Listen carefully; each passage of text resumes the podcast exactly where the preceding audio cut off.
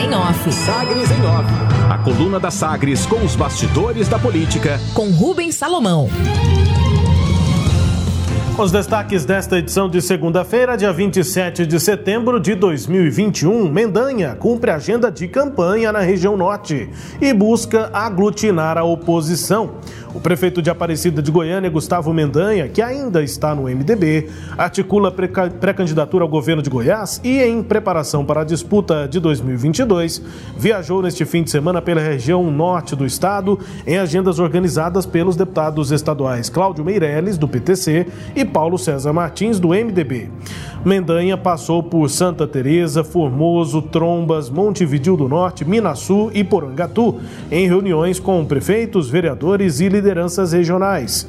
Mesmo sem apontar diretamente a intenção de formar aliança com o PSDB, comandado pelo ex-governador Marconi Perillo, Gustavo tem mantido encontros com tucanos, com o objetivo de receber a maior quantidade de apoios para o projeto de oposição ao governador Ronaldo Caiado do DEM. Incluiu nesta última agenda reunião com o ex-deputado Carlos Alberto Lereia, prefeito de Minasul. As agendas de campanha do prefeito de Aparecida são resposta ao evento político realizado pelo MDB para Caiado na última sexta-feira, em que o governador antecipou que Daniel Vilela será candidato a vice no próximo ano. O prefeito de Aparecida, Gustavo Mendanha, também tuitou sobre a troca de partido. Ele vai deixar o MDB e escolher uma nova filiação. A gente tem o tweet, né, a postagem aí de Gustavo Mendanha, abre aspas esclareço que ainda não me desfiliei do MDB, o que deve ocorrer, infelizmente, na próxima semana. E só vou definir a nova filiação partidária após ouvir todos os que desejam construir um projeto de governo inovador, moderno e alternativo ao atual governo estadual. Em outra postagem, Gustavo Mendanha também escreveu neste domingo, aspas, para definir em qual partido vou me filiar, diferente da forma que fizeram a aliança MDB e DEM, sem respeitar a democracia, eu vou, como oposição eh, a esse governo autoritário, dialogar com os líderes políticos e, sobretudo, com a sociedade, ouvindo todos os segmentos, fecha aspas, tuitou Mendanha, já aí com críticas a Ronaldo Caiado. Ainda nessas articulações, sob nova direção, Gustavo Mendanha teve reunião na última semana com, em, em São Paulo com a presidente nacional do partido Podemos, Renata Abreu, e adiantou acordo para assumir o comando da sigla em Goiás. Se confirmada, a definição forçaria o atual presidente do partido, o deputado federal José Nelto, a trocar de legenda, além de frustrar a articulação anterior do deputado professor Alcides, que também buscava o comando da sigla.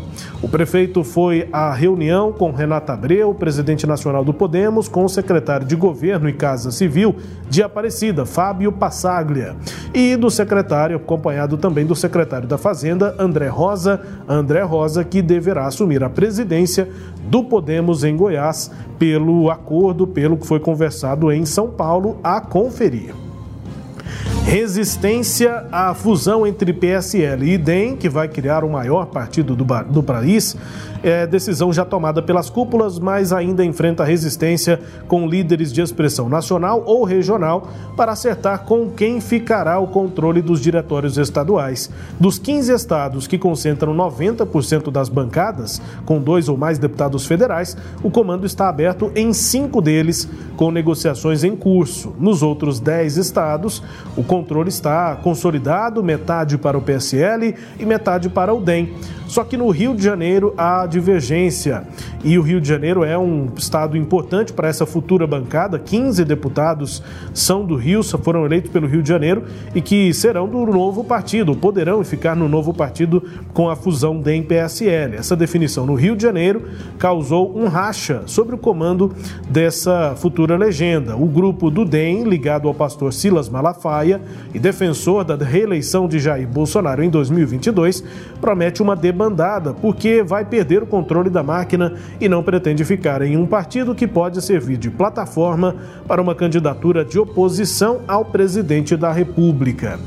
Depois da cúpula do DEM, na última semana, o comando do PSL deverá confirmar amanhã, terça-feira, o aval à fusão em reunião em Brasília. E a indicação é para uma convenção conjunta de DEM e PSL no próximo dia 4 de outubro para selar a união. Calma lá, sobre a pandemia, o Sindicato dos Professores do Estado de Goiás, o SIMPRO, avalia questionar judicialmente o trecho do decreto municipal publicado na sexta-feira aqui em Goiânia, que abre espaço para que as salas de aulas funcionem com capacidade total aqui em Goiânia. No argumento, a avaliação da categoria é de que o sindicato deve buscar garantir a segurança dos professores. Reunião da diretoria vai ser realizada nesta semana depois de uma avaliação jurídica para que uma decisão seja tomada. E o relatório, a vereadora Sabrina Garcês, do PSD, deve apresentar nesta semana o relatório sobre o projeto de novo Código Tributário Municipal na comissão mista da Câmara de Goiânia. A Prefeitura espera aprovação até quarta-feira para sanção na quinta, dia 30, último dia do prazo para que o Código Tributário tenha validade em janeiro de 2022. Destaques desta edição de segunda-feira da coluna Sagres em Off, apontando aí, né, rotina, agenda de campanha do pré-candidato a governador Gustavo Mendanha, dessa vez pela região norte, inclusive se reunindo aí com um prefeito tucano conhecido, o ex-deputado Carlos Lereia. Agenda de Gustavo Mendanha articulações da oposição, entre os destaques da coluna também com a sua análise, Cileide Alves. Rubens, é, o Gustavo Mendanha vai se desfiliar né, do MDB possivelmente até amanhã, entre hoje e amanhã. Deve ser uma coisa mais, uma ação mais é, discreta, né? Porque, como ele disse ontem para o Jornal Popular, casamento você faz festa, divórcio você faz discretamente, né? Então é esse processo que ele certamente vai mandar uma carta de desfiliação é, ao partido e pronto, dá-se por encerrada essa relação. É, agora ele vai para uma outra fase que é essa de trabalhar para a viabilização de sua candidatura. A situação de Gustavo Mendanha, eu acho que é um pouco diferente da situação de Ronaldo Caiado. Ronaldo Caiado é candidato à reeleição pronto, acabou, e ele pode se dar a esse luxo, né, de dizer que está já, é, até escolheu o vice-governador, como ele fez antecipadamente nesta sexta-feira, naquela reunião do MDB. Gustavo Mendanha não, Gustavo Mendanha não tem a candidatura dele ainda garantida. Então, apesar de ter essa agenda aí bem política, é ainda um processo de construção de candidatura. O Gustavo Mendanha não tem partido ainda, não tem um grupo formado e, portanto, não tem candidatura. Né? Tudo vai depender agora do que ele conseguir fazer nesse trabalho político de pré-campanha. É, a visita à região norte, ela vai, ela acontece, né, dentro desse contexto e certamente Gustavo Mendanha vai ter que andar muito ainda, ouvir muito, conversar muito até é, ele consolidar o que chama de candidatura é, antagônica a Ronaldo Caiado. É um processo que no caso dele ainda vai tomar-lhe os próximos meses, pelo menos até a data final de filiações partidárias, que é no final de março do ano que vem. Ronaldo Caiado, sim, Ronaldo Caiado agora é, começou a campanha eleitoral. Quem assistiu o ato do MDB na sexta-feira percebeu isso com muita clareza, né?